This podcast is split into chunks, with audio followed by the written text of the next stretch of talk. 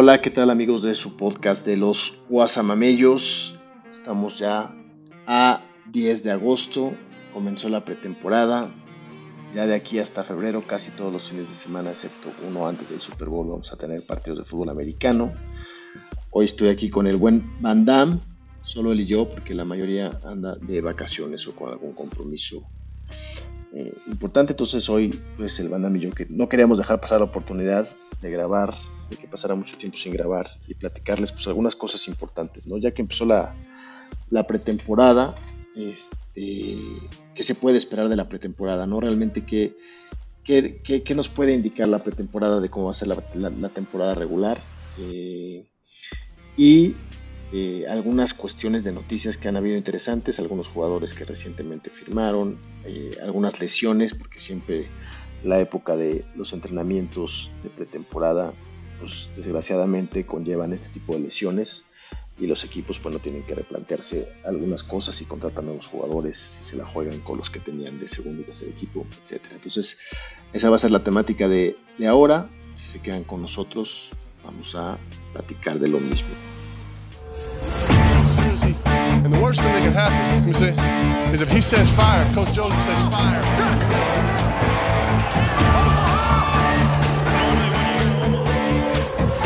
Amigos, sean ustedes bienvenidos a su programa de los Guasamamellos, en donde ustedes pueden conocer todo lo que necesitas de la NFL. Comenzamos.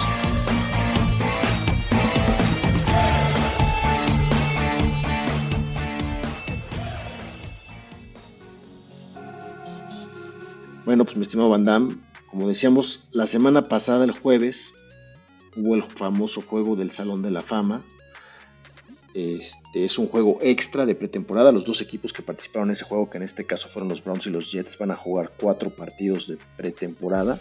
Mientras que los otros equipos, arrancando esta semana, van a jugar tres partidos de pretemporada hasta que empiece la temporada regular. Hoy, jueves 10 de agosto, un par de juegos. Mañana viernes hay otros juegos y el domingo hay otros juegos de pretemporada. ¿Qué, nos puede, qué, qué podemos rescatar de ver los juegos de pretemporada o qué pasa en la pretemporada, mi estimado Bandal? ¿Qué, crees tú que.? Porque, porque realmente sabemos que no es un indicador de, cómo va a salir la temporada regular. Y te puedo poner un, ejemplo, el, más grave y el más triste para mí, que, que me acuerdo. Hubo una pretemporada donde los Browns quedaron 4-0 en la pretemporada y quedaron 0-16 en la temporada regular, ¿no? Entonces, no, indica, no indican absolutamente nada, pero ¿qué es lo que sí nos pueden dar a, información estos juegos de pretemporada? ¿Qué crees tú que?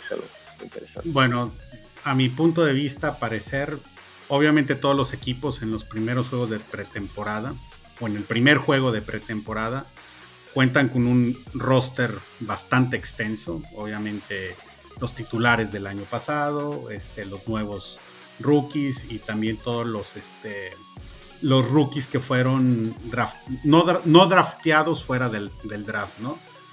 Hay equipos que empiezan con, 90 jugadores y conforme van pasando las, las semanas, pues hay recortes, recortes de, jugadores para final de cuentas empezar la temporada inicial con, con los 53 jugadores, ¿no? Este, que nos deja, a mi punto de vista, creo que este es el mes en curso a partir de hoy y, y el mes anterior en donde los jugadores están jugando a tope, principalmente los rookies, tratando de demostrar para poder ganarse un lugar en, el equipo titular. Este, a mi punto de vista también es donde más alto riesgo hay de que, de que se puedan lesionar jugadores titulares este, como novatos. Eh, ¿qué, ¿Qué vamos a ver en estos juegos? Pues como todo, el primer juego los titulares prácticamente no aparecen. Los titulares ofensivos por lo general siempre empiezan a aparecer por ahí de la, del segundo juego de, pretemporada. Este, el, titular juega a lo mejor este, un primer cuarto y la mitad y ya el último juego de pretemporada juega este, dos cuartos y se acabó, ¿no?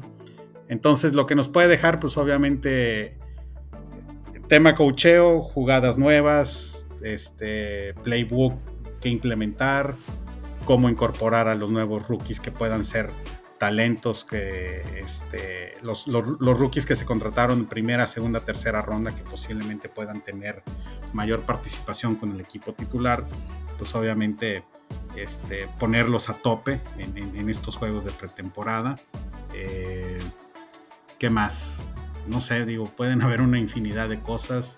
Eh, titulares, pues obviamente resguardarlos de lesiones principalmente, porque pues, si no, se, te puede acabar voy a poner el ejemplo ahorita con, este, con el coreback de Cincinnati, de Cincinnati con Burrow.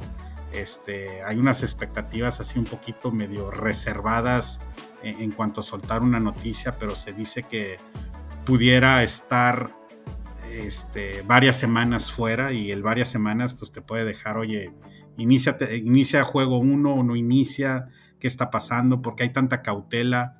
Este, por ahí ayer el Bebo escribía como que no me, no me suena nada bien ese, ese tipo de, noticias, igual a mí. Eh, ese es el, temor que pudiera suceder con, jugadores titulares, ¿no? Este... Sí, claro. Que, los coches lo buscan Yo creo que yo que buscan objetivos muy específicos, como bien decías, observar a esos jugadores que se están jugando muchos su carrera en la NFL. Este, y ellos tienen que jugar a tope. Es por eso que tampoco te conviene jugar jugadores titulares porque pues estos jugadores que están tratando de ganarse un puesto y quieren tener una captura de coreback o tener una buena tacleada o tener una buena jugada contra tu, contra tu jugador titular, este, no los puedes arriesgar en ese sentido. ¿no? tus jugadores tienen que demostrar cada partido o casi cada jugada puede ser la última que juegan en la NFL o de ahí pueden alcanzar a tener un contrato para quedarse en el equipo de prácticas o inclusive hacer el roster de los jugadores.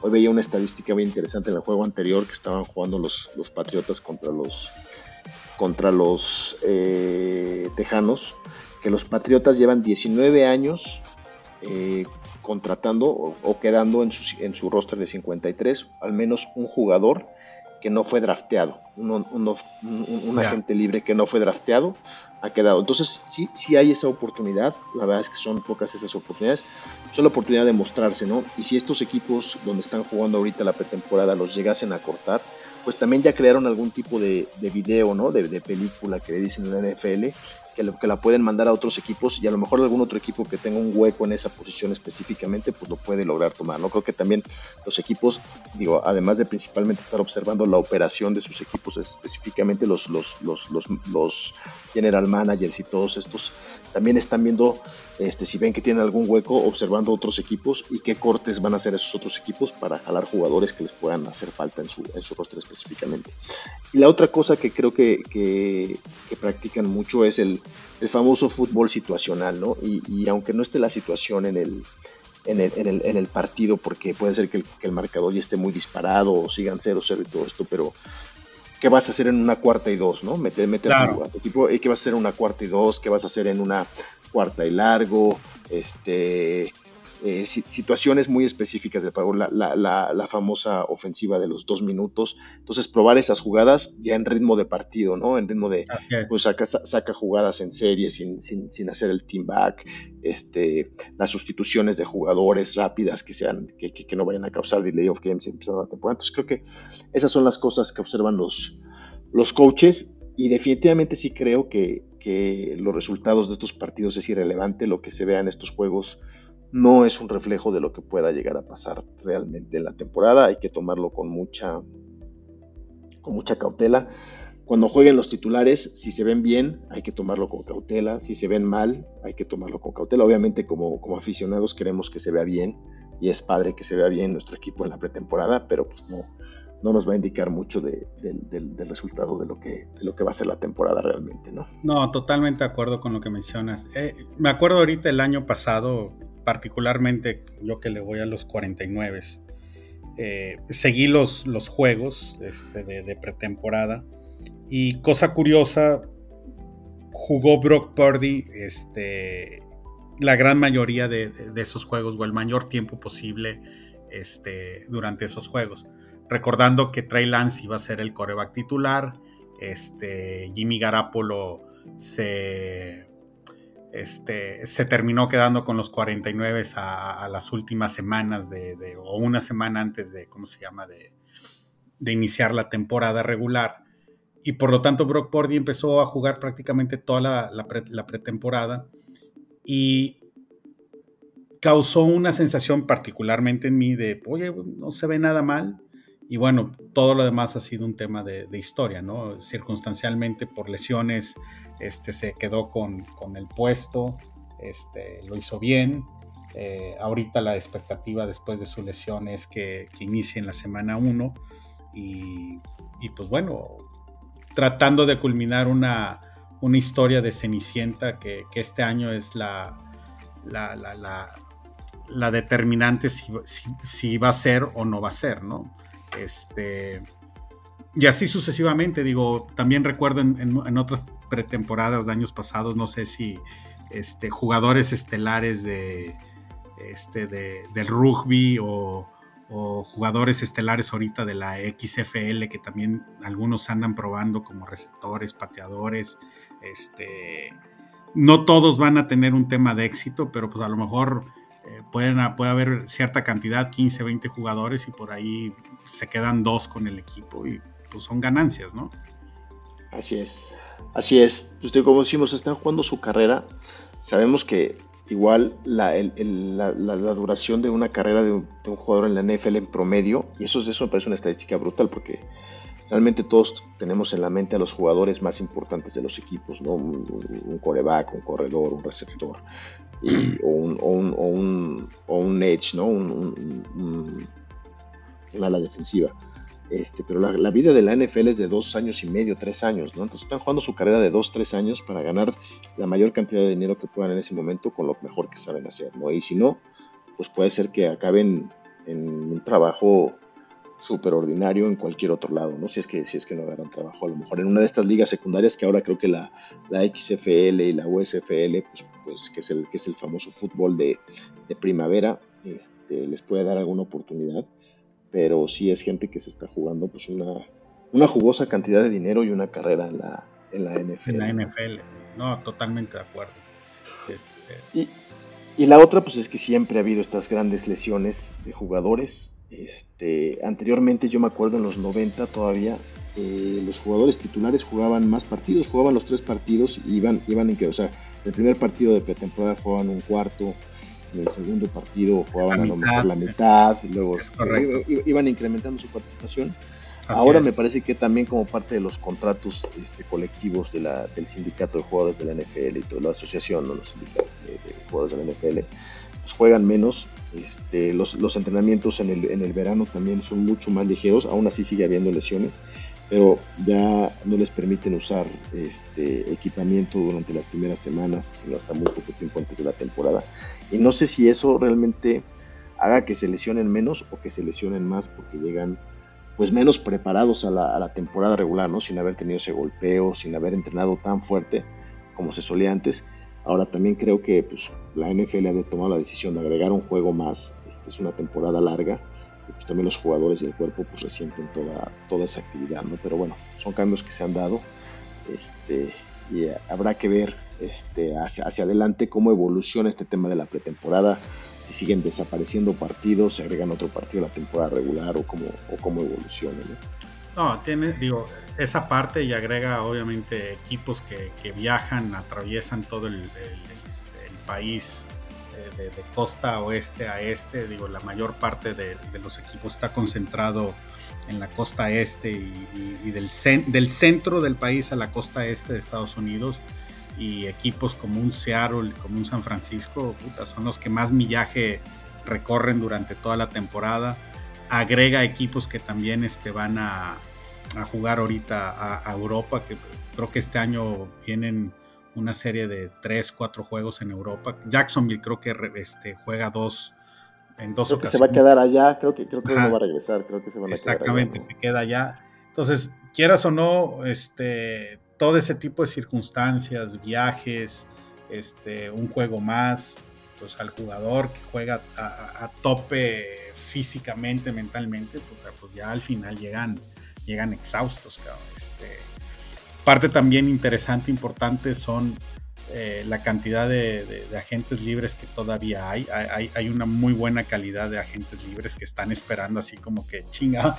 Eh, tristemente a que alguien se, se, se lesione, quede fuera y principalmente se lesione, así desafortunadamente se lesione y puedan ocupar esa plaza. Este, hemos tocado, platicado el tema extraño, lo que está pasando con, con los running backs, que hace tres, cuatro temporadas eran las, las estrellas particularmente de los equipos y ahorita pareciera que, no valen tres centavos. Este... No, hay, no, hay, mercado. O sea, sigue, sigue libre Ezequiel Elliott. Este, Karim Hunt ahorita. Karim Hunt que pareciera que va a firmar con los Saints o con los Colts.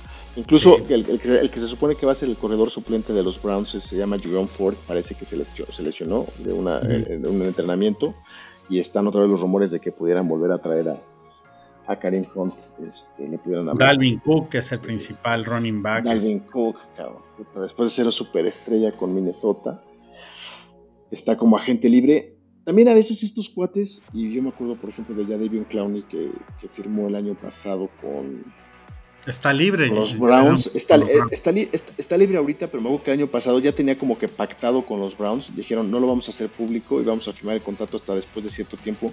Porque también ya estos veteranos de, muchas temporadas pues no les interesa mucho participar en las famosas OTAs, que es cuando empiecen primavera las actividades este, de equipo o, en training camp.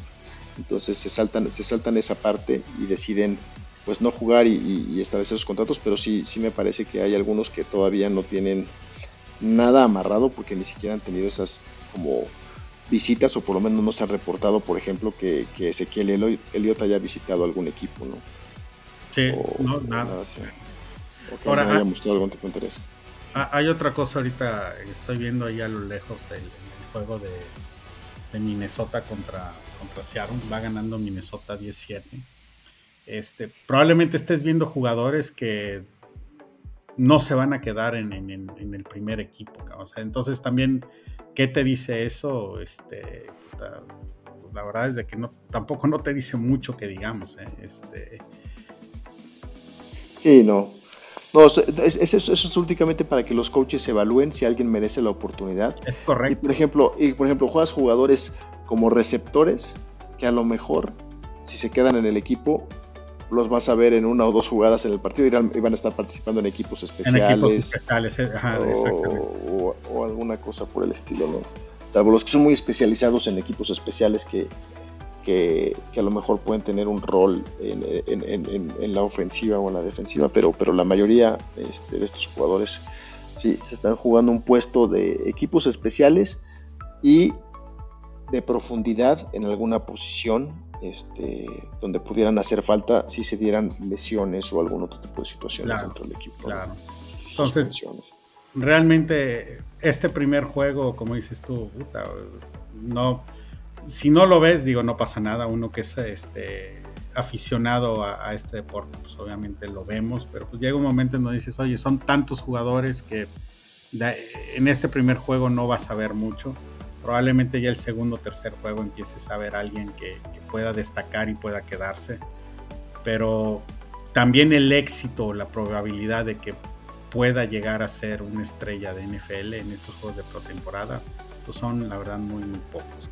Este, son muy, muy poquitos. A veces son entretenidos porque como decimos, algunos de estos están jugando su, carrera. Ahorita vi el final del partido anterior de, de los Patriotas y este coreback Cunningham no manches, se aventó una serie ofensiva y hasta los comentaristas decían que qué divertido es ver jugar a este cuate, ¿no? Obviamente estaba entregando con todo y obviamente hizo, lo hizo muy bien, llevó hasta a su equipo hasta la zona de anotación, corrió, este, hubo un esquinero que estuvo a punto de lesionarlo, le jaló el casco horrible, le torció el cuello, hasta le arrancó el casco, se lo zafó y todo esto, que es, el riesgo que decimos. Obviamente está jugando contra equipos de tercer o cuarto equipo también, imagínate, en el último cuarto de un partido de temporada. Entonces dices, bueno, puede ser que es, fácil brillar contra, contra, contra oponentes que no, no están al nivel de, un partido de, la NFL de temporada. Oye, hablando, hablando de otro agente libre. Es más, perdón, ahorita te, interrumpí porque estoy viendo a, los referees y a las cebras.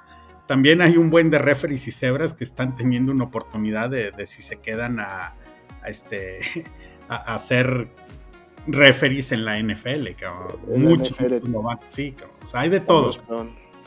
Sí, y les pagan una buena lana ¿eh? a las cuadrillas arbitrales. Este, les pagan una buena lana, o sea, es buen negocio ser referee de la NFL. Oye, otra cosa interesante de la pretemporada son las prácticas cruzadas, ¿no? Que casi siempre acaban en, en, bronca. Equipos que visitan a otros equipos para entrenar durante esa semana y al final de la semana tienen un juego de scrimmage también, ¿no? Entonces, este, esas luego se ponen interesantes. Eh, algo, algo estoy escuchando de eso entre Raiders y, y, San, Francisco. ahorita, exacto. Ajá. Que Jimmy Garoppolo pues está entrenando con este con esta, esta, semana tienen ese entrenamiento. Esta semana tienen este juego, sí, sí, sí, este juego sí es correcto. Yo creo que es, yo, yo creo que es interesante porque son eh, yo creo que la, la, NFL, como lo hemos mencionado en algunas otras emisiones del podcast, es una liga de copy-paste, ¿no? y ver cómo entrena otro equipo. Por ejemplo, yo creo que en este caso específico, para los Raiders, va a ser muy valioso ver cómo entrena San Francisco. Ah, no sé si, no sé si van a sacar todos sus secretos en esos entrenamientos de prácticas Obviamente pueden sacar más porque seguramente los Raiders y San Francisco no van a jugar, no jugar entre ellos esta, esta temporada, ¿no?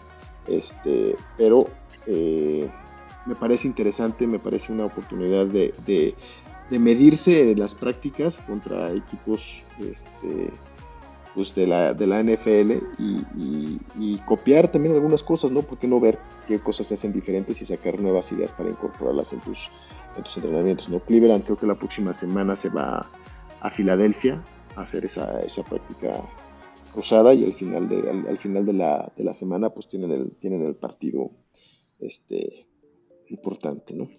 Pero bueno, veamos cómo se desenvuelve esta, pretemporada, si hay alguna otra noticia relevante eh, en base a lo que pasa en la pretemporada.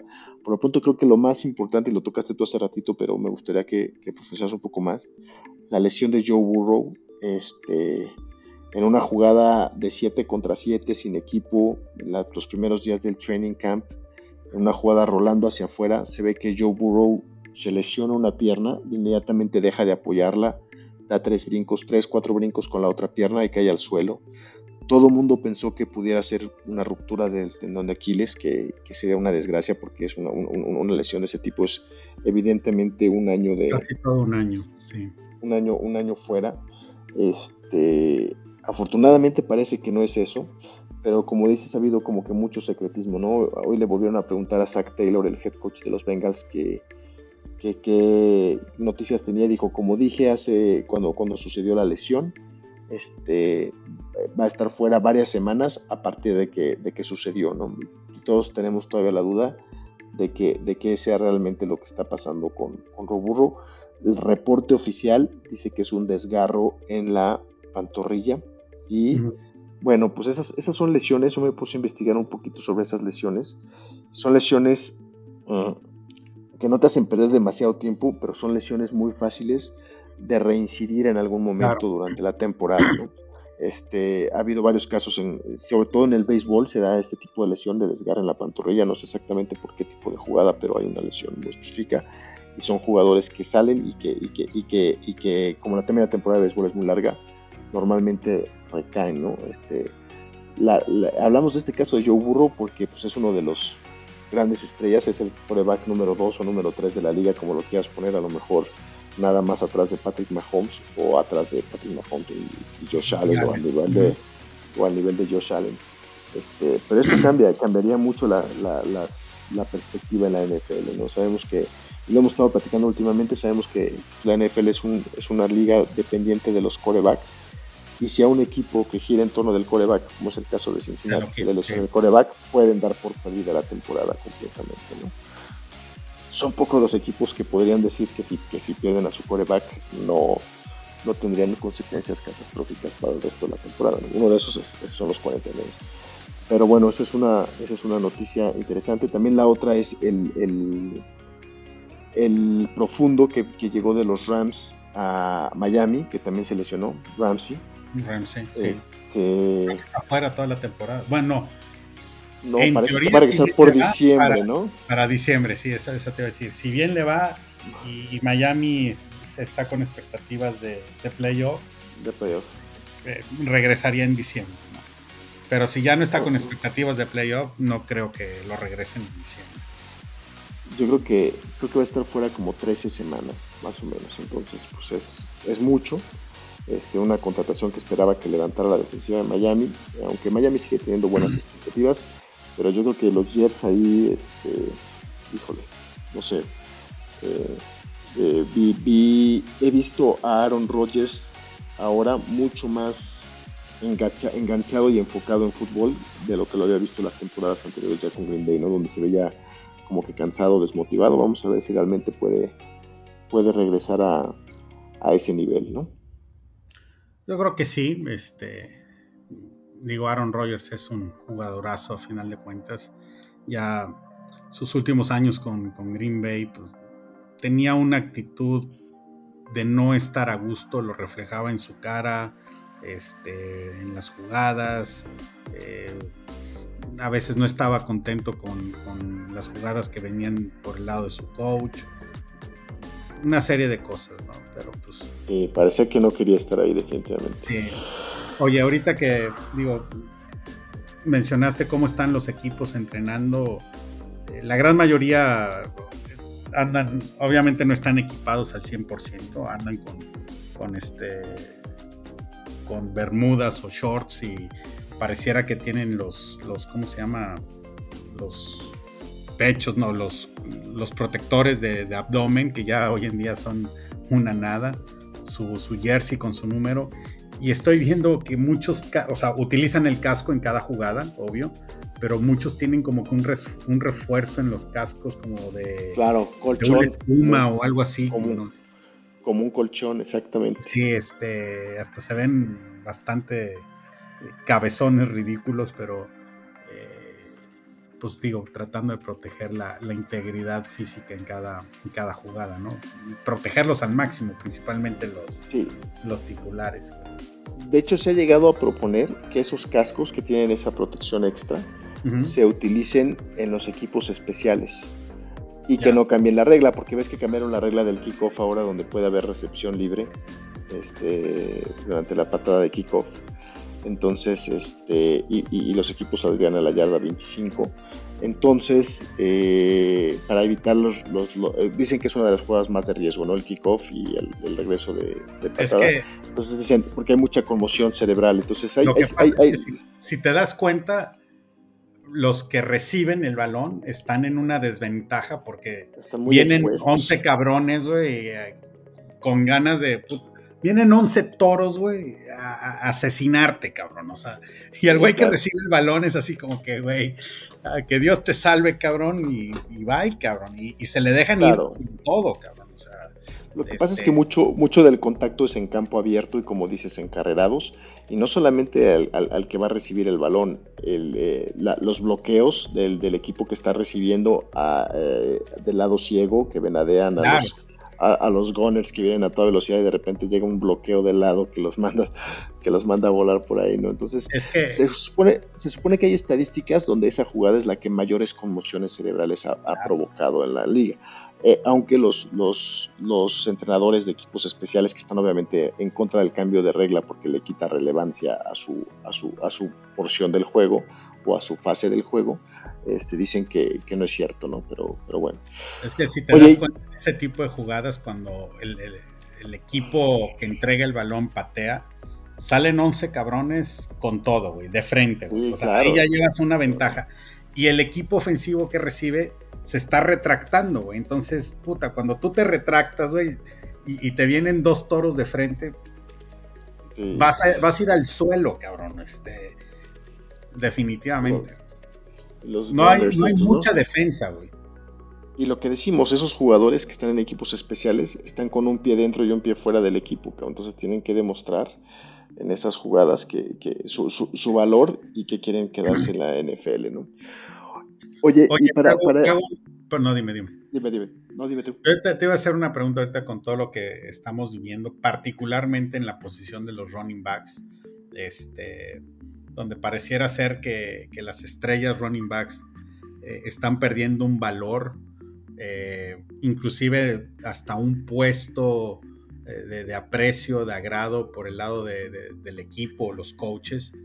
estamos viendo, y aquí es donde viene la pregunta, una etapa de, transición en donde ya no va a haber una estrella de running back y van a ser rotación de 3, 4 running backs. ¿Tú crees que hacia allá vayamos? Sí. Sí, mira, es que es, que es difícil y, y sí creo que los esquemas ofensivos cada vez están más hechos para que no necesites un running back tan estrella para que funcione. Obviamente las jugadas ofensivas, antes teníamos 60% de carrera, 40% de pase, ahora está completamente al revés, ¿no? Y necesitas corredores que sean también receptores, entonces divides, divides los toques que pudiera tener cada jugador en específico. Y, algo que decía Nick Chubb que para mí gusto es el mejor corredor de la liga, aunque algunos dirán que no, pero es de los mejores. Y es el único jugador, fíjate, es el único jugador, es el último jugador que ha tenido un contrato como corredor de más de 10 millones de dólares en los últimos tres años. Y ya se está rumorando que Cleveland lo podría dejar ir el próximo año, porque su producción, obviamente por la edad, que ya tiene 28 años, ya sabes que bien jóvenes estos cuates se devalúan, este, pudiera llegar a bajar y el cap hit es muy alto. Pero él dijo, eh, tristemente, como corredor, mientras más produces, más te devalúas en lugar de valorar más. ¿Y a qué se refiere? Dice, sí, si yo tengo 20 acarreos por partido y produzco 2.000 yardas, el siguiente año van a decir, no, pues ya corrió muchísimo, ya está desgastado, ya no sirve.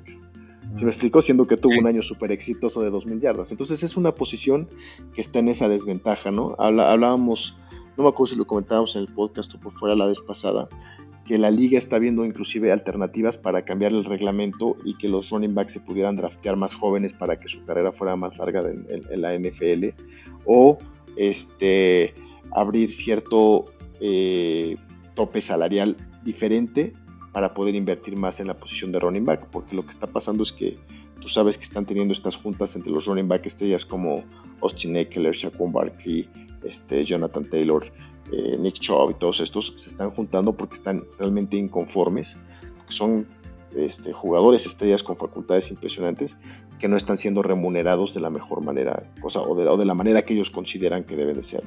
Al final de cuentas es un deporte, es un negocio y es un, y es un, es un tema de, de, mercado, ¿no? de oferta y de demanda. Y creo que pues, por ahí es donde se va a dictar eso. Veamos si la NFL toma algún tipo de medida. Porque la verdad es que también obviamente el fútbol americano, mientras más pase haya, se puede volver más espectacular, ¿no? Pero el, running back no deja de ser, de ser una posición estratégica dentro de un equipo de fútbol americano, sea quien sea la persona que lo vaya, que la vaya, que la vaya a tomar. a ver, otra pregunta. Particularmente Nick Chubb y el Henruchito, Derrick Henry, son muy parecidos, ¿no? Físico, este, en su manera de jugar. Y hay otros dos que son muy parecidos, Eckler y Christian McCaffrey. De esa, de esa pareja, Nick Chubb, este, Derrick Henry y Eckler McCaffrey, ¿cuáles son los que van a predominar hacia futuro? ¿Cómo va, a, ser, ¿cómo va a ser el corredor hacia futuro? No, ¿Como un McCaffrey o como un Nick Chubb? Es pregunta. Yo creo, que definitivamente versatilidad es el nombre del juego.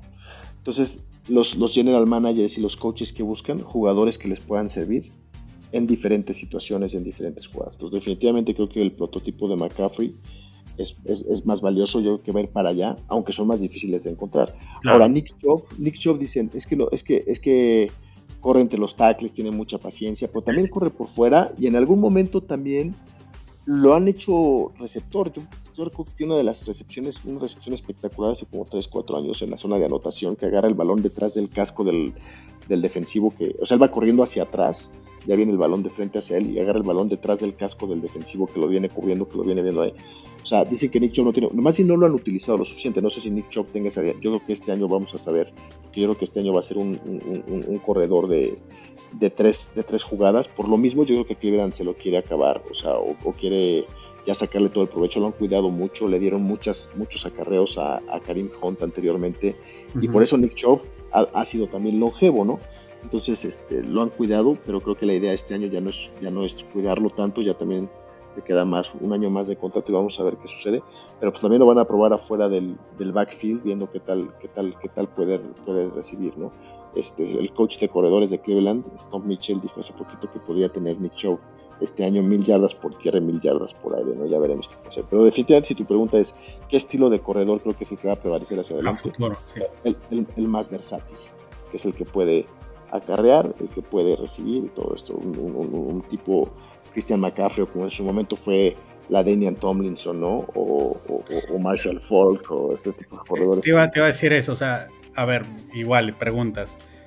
Ya no veremos un Barry Sanders ya no veremos un Adrian Peterson, o sea, ya son corredores que por, por ese estilo de juego pareciera que ya no van a volver a existir, ¿verdad? Yo creo que, yo creo que ahora los corredores hay que, hay que valorarlos por cosas diferentes, pero te puedo asegurar que ningún corredor va a correr las 18 mil yardas que tiene Emmett Smith.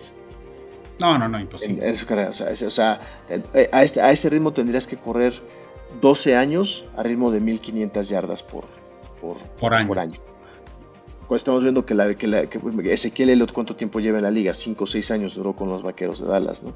Y, ya, ya, lo, ya lo consideran viejo y cartucho quemado. Entonces, yo creo. Estaba Emmy Smith, híjole, ¿quién era su segundo, el, backup de running backs? Pareciera que ni existían, cabrón. O sea, Emmitt Smith iniciaba el minuto uno del primer cuarto y terminaba el partido, cabrón y sí tenía un backup, pero con el que más alternaba acarreos era con el, con el fullback que tenía en ese entonces, era Daryl Johnston.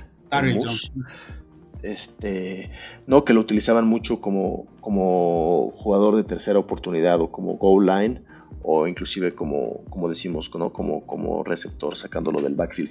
Pero sí, esos, esos corredores tipo Thurman Thomas, tipo, tipo que corrían muchísimo, ya, ya no va a haber. Entonces ahora, ahora vamos a tener que evaluar a los jugadores, porque, porque si, si, lo piensas así, ¿qué necesita ser un corredor que tiene una carrera de 6 años promedio ahora o de menos este, en la NFL para entrar al Salón de la Fama? Porque estadísticas no van a ser, ni yardas, ni partidos, ni años, ni nada de eso. Entonces va, a, haber que, va a haber que replantearse la forma en la que vemos a los, a los corredores y, y, y determinar qué es un corredor superestrella. Y yo creo que una de esas es justamente lo que decías, esa versatilidad para poder ser utilizado en diferentes formaciones, en diferentes circunstancias, en diferentes tipos de jugadas, y no solamente corriendo entre los tackles, que, es la fortaleza de, de Chovy Derrick Henry. Sí, definitivo. Pues ahora sí que Oye, como pasó con Todd Gurley, cabrón, duró dos, tres temporadas full y después bye, cabrón. Levon Bell era... Lavion Bell este, la gran mamada, cabrón, se puso sus moños, voy a descansar un año para después irme al equipo que yo quiero y ya no regresó siendo el mismo y adiós, cabrón. Y, ya, viene, ya viene tiempo donde hay de repente jugadores superestrellas que su producción baja muy rápido y tienen tres o cuatro años, no sé si te acuerdas de, de Larry Johnson, por ejemplo, de Kansas City, que fue, tuvo años súper buenos, dos, tres años súper buenos y de repente desapareció, o Priest Holmes, o, Mike Anderson en Denver, o, bueno, Clinton Portis todavía duró un poquito más después de que se fue a Denver a, Washington. Pero, ¿cómo, había corredores que dieron campeonatos de Super Bowl? Me acuerdo del de Tampa Bay, el de Tampa Bay, Alstott, puta, era una bestia, güey. Mike, Alstott, ¿no? Eh, que también compartía responsabilidad de carreros con Warwick Dunn, no sé si te acuerdas. Sí, claro. Warwick Dunn era el ligero y Alstott era el, poderoso. Y por supuesto, ese equipo de Tampa Bay ganó el Super Bowl con un Como también Denver con el otro. Este, con Terrell Davis. Con Terrell, Davis. era que todavía tenían a John Elway. Este, ya no, ya no en su mejor momento, obviamente, pero, pero volviendo a Tampa Bay, pues la base de que ganaran ese Super Bowl fue la defensiva y esos dos corredores, porque, porque Brad Johnson la verdad es que era un coreback bastante mediocre. Este, oye, ¿qué te decir? Para esos, para los que no quieran ver la pretemporada, eh, no sé si ya viste la serie de quarterback en Netflix. No, no las he visto. Digo, he estado escuchando en, el chat que tenemos este. Una, una, recomendación para la gente que nos escucha. Si realmente les gusta este deporte, eh, vale mucho la pena verlo. Eh, no les voy a no les voy a quemar nada ni nada o sea hecho no, hay mucho que spoilear pero la serie se trata de tres corebacks uno de altísimo nivel que es Patrick Mahomes otro que es Kirk Cousins que es de mediano nivel y otro que fue Marcus Mariota no yo creo que aparte le atinaron perfecto o sea es una serie producida para la entrada es una serie producida por Peyton Manning Este, y, creo que lo, que lo que buscan mostrar es ese, ese, esa, lo que se necesita para llegar a ser un coreback en la NFL, ¿no? Y ves el contraste entre estos tres corebacks. Muy interesante. Y, ves todo lo que implica, porque ver el partido pues es lo de menos, ¿no? Este, cómo, cómo se desempeña. Entonces, todo lo que estos tipos tienen que estudiar y tienen que prepararse mentalmente, este, estudiar para, para saber, tienen que saber exactamente qué tiene que hacer cada jugador en la, en la cancha, en cada jugada. Entonces, es súper, es, súper demandante en términos de conocimiento y la otra, el, desgaste físico, ¿no? Cómo, cómo sufren cada domingo con los chingadazos que les están poniendo los, los, los, los cazacabezas. Entonces, este, una recomendación, la verdad son, son creo que 8 episodios de, 45, 50 minutos cada uno.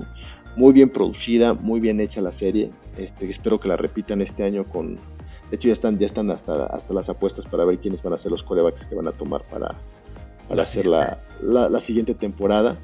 Pero este, les recomiendo que, a nuestros escuchas que la vean, vale muchísimo la pena si les gusta, si, ya están ansiosos de ver la NFL, pero la pretemporada no les llena el ojo porque no hay mucho que verle, pues la serie es una, es una buena opción para, ir calentando motores para la temporada.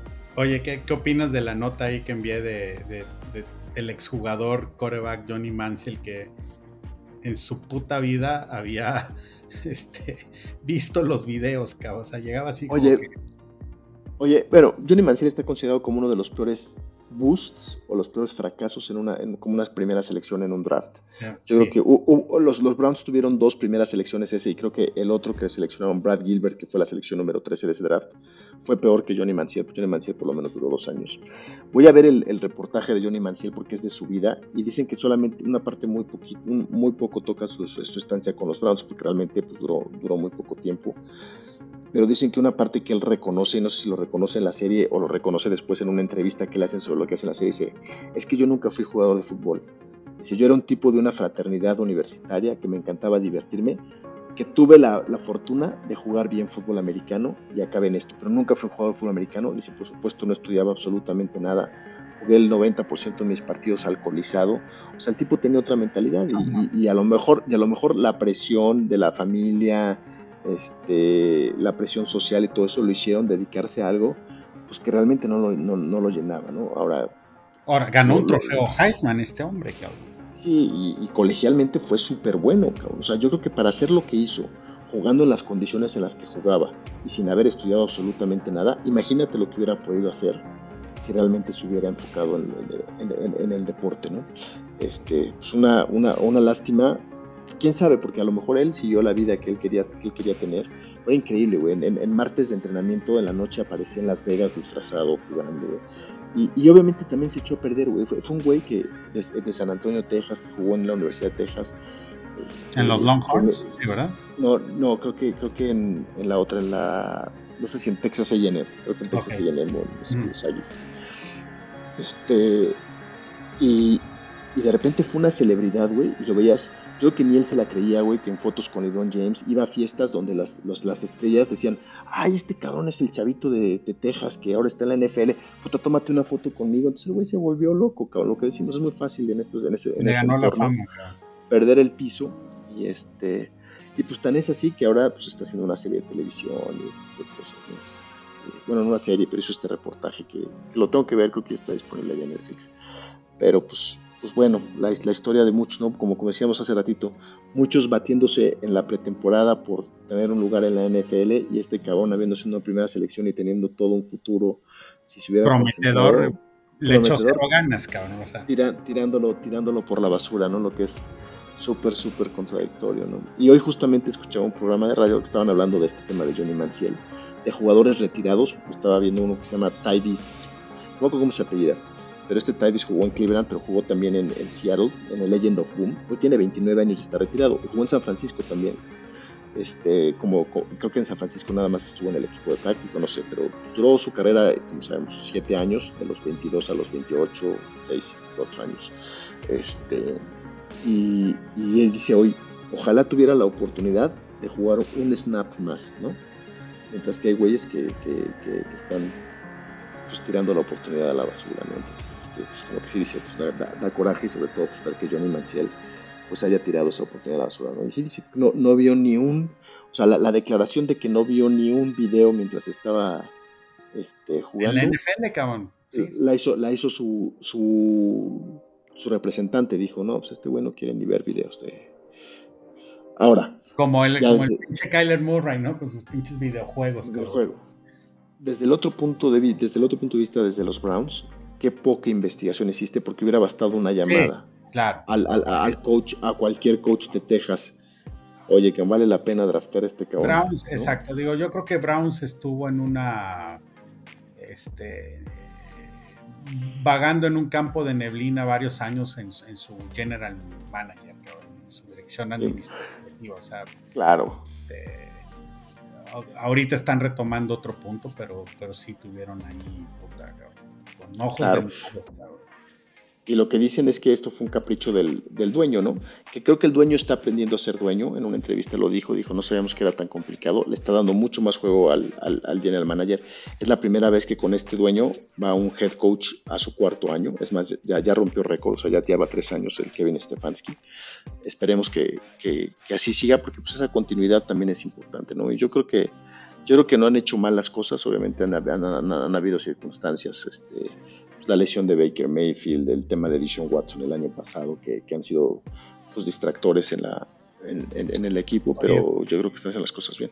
La otra vez me quedé pensando cómo cuando los dueños de equipo están tomando injerencias administrativas, este, ah, inclusive hasta por encima de la, de la GM, las probabilidades de éxito no son nada buenas ni favorables. Digo, quiero a lo mejor a los, los vaqueros de Dallas, digo, mientras esté un Jerry Jones, puta, difícilmente este, tendrán éxito, cabrón. Sigue los, los, Raiders también. Ahorita lo acabas de mencionar, este, Cleveland, que a lo mejor ya ahorita está retomando y se dio cuenta este, pero bajó, vagó 25, 30 años en, una neblina, cabrón. O sea, dices. Claro. Es, es, bien difícil, pero fíjate que Jerry Jones no es un tipo de negocios, obviamente. y, y, deja, ahorita te interrumpo rapidísimo. Esta misma parte la transmito este, hacia los dueños de equipos de fútbol mexicano, cabrón. O sea, cómo dueños de equipos de fútbol mexicano quieren seguir teniendo injerencias con sus equipos. Y la verdad es de que se han quedado atrás, cabrón. ¿sí? Y equipos que están, este, llámese los Tigres con, una compañía cementera, llámese este, los Rayados, este, los Santos, Pachuca, etc. Puta, las probabilidades de éxito son mayores a, aquellos equipos que nada más tienen este, la, directriz del dueño y las vísceras dirigiendo a sus, a sus equipos. El América se está quedando, el único que tiene el América es un tema adquisitivo, cabrón, pero si no tuviera tanto dinero, güey, puta, las decisiones con este señor, pues ahí nos vemos, con las chivas, con, con los Guevaras, güey, el Veracruz, pues, este, el Veracruz en su momento con, este, con esta persona ya no grata, no recuerdo quién, pero ya hasta desapareció la franquicia, cabrón. Bueno, los Maurer, ¿eh? los Maurer, igual con, con, con, Puebla, dices, güey, las, los ya no necesitan que los dirija o tomen las decisiones los dueños, cabrón. ya necesitan que una se, se dirijan como una empresa, güey. Literal. Es que, es, es que es increíble lo que dices. Totalmente de acuerdo contigo. Y eso aplica a nivel clubes en México y a nivel Federación Mexicana con la selección nacional.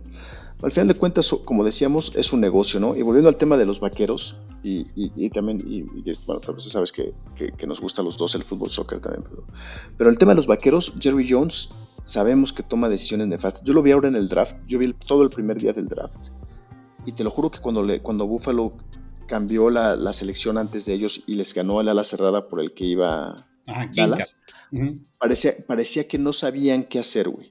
Ni él, su hijo, ni, ni, ni, el entrenador McCarthy, parecía que, les dijeron, ¿y ahora qué es? Como que no tenían plan B, güey. Increíble. Ahora, con todo y eso, Jerry Jones es un hombre de negocio y hoy salió que los Vaqueros de Dallas es la franquicia con mayor valor de cualquier deporte a nivel mundial. Y lo ha sido durante los últimos 25, 30 años. Este, tiene una, tenía una marca tan valiosa y, no la puede hacer un, equipo ganador, ¿no? Este, volviendo al tema del fútbol soccer en su momento, este, el mismo Real Madrid de los Galácticos era un equipo que sí jugaba bien y llegó a ganar algunas cosas, pero era mucho más el retorno de inversión que buscaban tener como club al vender camisetas de Zidane, de Beckham, de Ronaldo, de, del que me de Raúl, del, que me, del que me digas, de Figo, que, que, una idea futbolística o un plan futbolístico para jugar bien y para, y, para ganar. Y, volviendo al tema de la selección mexicana, puta, cabrón, me parece que el día que los directivos entiendan que un equipo ganador va a ser más negocio, pues empezarán a hacer las cosas de manera diferente, ¿no? Pero, pero, pero sí es increíble que, que siendo los dueños pues a lo mejor también por eso son millonarios, no lo sé, porque se meten en sus negocios, pero creo que también tendrían que tener esa, esa visión de poderse rodear con gente que realmente les pudiera generar, que les pudiera generar un plan tanto de negocio, porque por supuesto no tiene por qué dejar de ser un negocio, pero con un plan deportivo para ser exitosos, ¿no? Este, me parece que eso Cleveland ahora lo está empezando a hacer bien y me parece que el dueño les está dando cierta, cierta libertad para hacerlo. Este, pero por ejemplo, el, este de David Kraft, el, dueño de los Patriotas, le ha dado esa libertad a, Bill Belichick y, y qué, dinastía crearon durante, durante bastante tiempo, ¿no? Entonces, yo, yo, yo creo que es eso, ¿no? Esa, esa, tener esa, esa visión de saberse rodear de la gente que sabes que puede ser súper exitosa creándote un plan de trabajo y, dejarlos trabajar, ¿no? Este, pero bueno, ese, ese es un tema que nos podemos pasar horas porque a mí me apasiona mucho ese tema de, cómo los dueños echan a perder su, y no nada más digo su marca, ¿no? Lo vemos en, el americano, en equipos de béisbol que no han ganado y está y están ahí los dueños toda la vida y el día que se decidan a decir, oye, voy a poner un CEO o un, VP o un GM y que el coach también tome decisiones junto con el GM, yo creo que van a obtener mejores frutos a que si él está tomando la decisión de, no, güey, quiero a huevo llevarme en el primer pick a este cabrón. Puta cabrón, Exacto. Exactamente. Difícilmente, Pero bueno, dime, dime, dime. No, no, no, nada. Digo, nos extendimos ahí con, temas, preguntas de, hacia dónde es la tendencia de los, de los running backs. Este, obviamente nosotros que llevamos, eh, no sé, 35 años viendo NFL desde el ochenta y tantos, hemos visto hemos visto cómo la NFL de hace 35 años es totalmente diferente ahorita, reglas, cuidado de jugadores, este, Totalmente, güey. ¿Tú, te acuerdas que a finales de los 80 hubo inclusive hasta una huelga de jugadores? Y que jugaron con esquiroles, con estos jugadores de segundo plano que, llegaron a reemplazar al, a los jugadores de, primer equipo, ¿no te acuerdas? Finales de los 80, güey. Sí, güey. No. Googlealo, googlealo, huelga de la NFL. Este, no, mediados de los 80, sí, por ejemplo el 87, algo así. Este, de hecho hay una película donde sale Keanu Reeves y, y Jim Hackman que se llama The Replacements. Sí, es muy buena esa película. Que justamente, todos al ¿no? Y no sé qué desmadre. Sí, pero justamente habla de una huelga y, contratan a jugadores, exjugadores colegiales y todo esto que no habían hecho carrera en el fútbol americano. Ahora es impensable que algo así pudiera pasar con la NFL. Han organizado también el negocio, eso, eso también hay que, hay que, hay que, hay que eh, resaltarlo, ¿no? Para mí es la mejor, la liga deportiva mejor organizada del mundo en términos de mantener la equidad con su sistema de draft, este, en temas de innovación tecnológico para que eh, los referees tengan apoyo como las repeticiones, este, tantos referees que tienes en la cancha. Digo, aún así se pueden equivocar, pero hacen lo más posible para que haya menos equivocaciones. El centro de control que tienen en Nueva York, donde ven las repeticiones y les mandan señales a los referees de que a lo mejor se les fue alguna jugada. Este, el tema del tope salarial, o sea, a mí me parece el, tema de cómo están organizados los jugadores que me parece que están en cierta desventaja con respecto a los dueños este, en ese contrato colectivo, pero, pero como organización la NFL ha sido un hitazo y por eso en esa época que te estoy hablando cuando tuvieron esa, esa deuda era, el deporte número 3 en Estados Unidos después del béisbol y después del básquetbol y ahora por mucho es el deporte número uno en Estados Unidos. Sí, no, este. Eh, lo han hecho un negocio. las entradas son. Hay algunas entradas que dices para ir a ver juegos que dices, puta cabrón, este. Ni Obama las puede pagar, cabrón. Eh, sí, eh, pero bueno, así es esto, cabrón. Oye, ¿qué sabes del jugador de, de Bills, de este. El, el, que en el partido de Cincinnati, este Damar regresa, está ahorita entrenando, ¿no? Ya, sí. Pareciera que eh, va a jugar, ¿no? Digo, como que. Hamlin ya, ya, ya tuvo entrenamiento, ya tuvo entrenamiento completo. Este. Y ya tiene contacto y ya está al 100% para volver a la cancha. Qué chingón, cabrón. Qué chingón, cabrón. Puede ser el comeback del año este, este sí, claro. Definitivamente. Qué gusto. Está bien, Campos. Bueno. Este... Perfecto, pues los, pues los dejamos. Este, platicamos un poco de las implicaciones de la pretemporada. Les recomendamos mucho la serie de quarterback. Este, ojalá se recupere Joe Burrow y, y, Jalen Ramsey de sus lesiones y que no haya más lesiones en la pretemporada porque pues obviamente eso va en detrimento del espectáculo que todos queremos ver.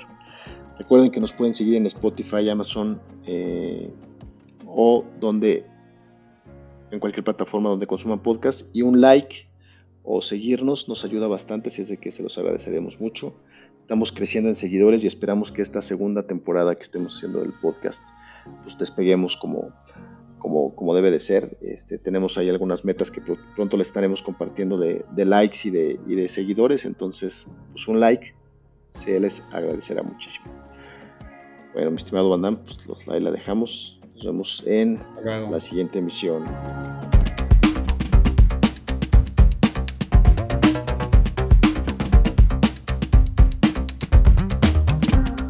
Gracias por oírnos. Quieres escuchar más podcasts como este, síguenos en tu plataforma favorita y suscríbete al podcast Guasamamellos.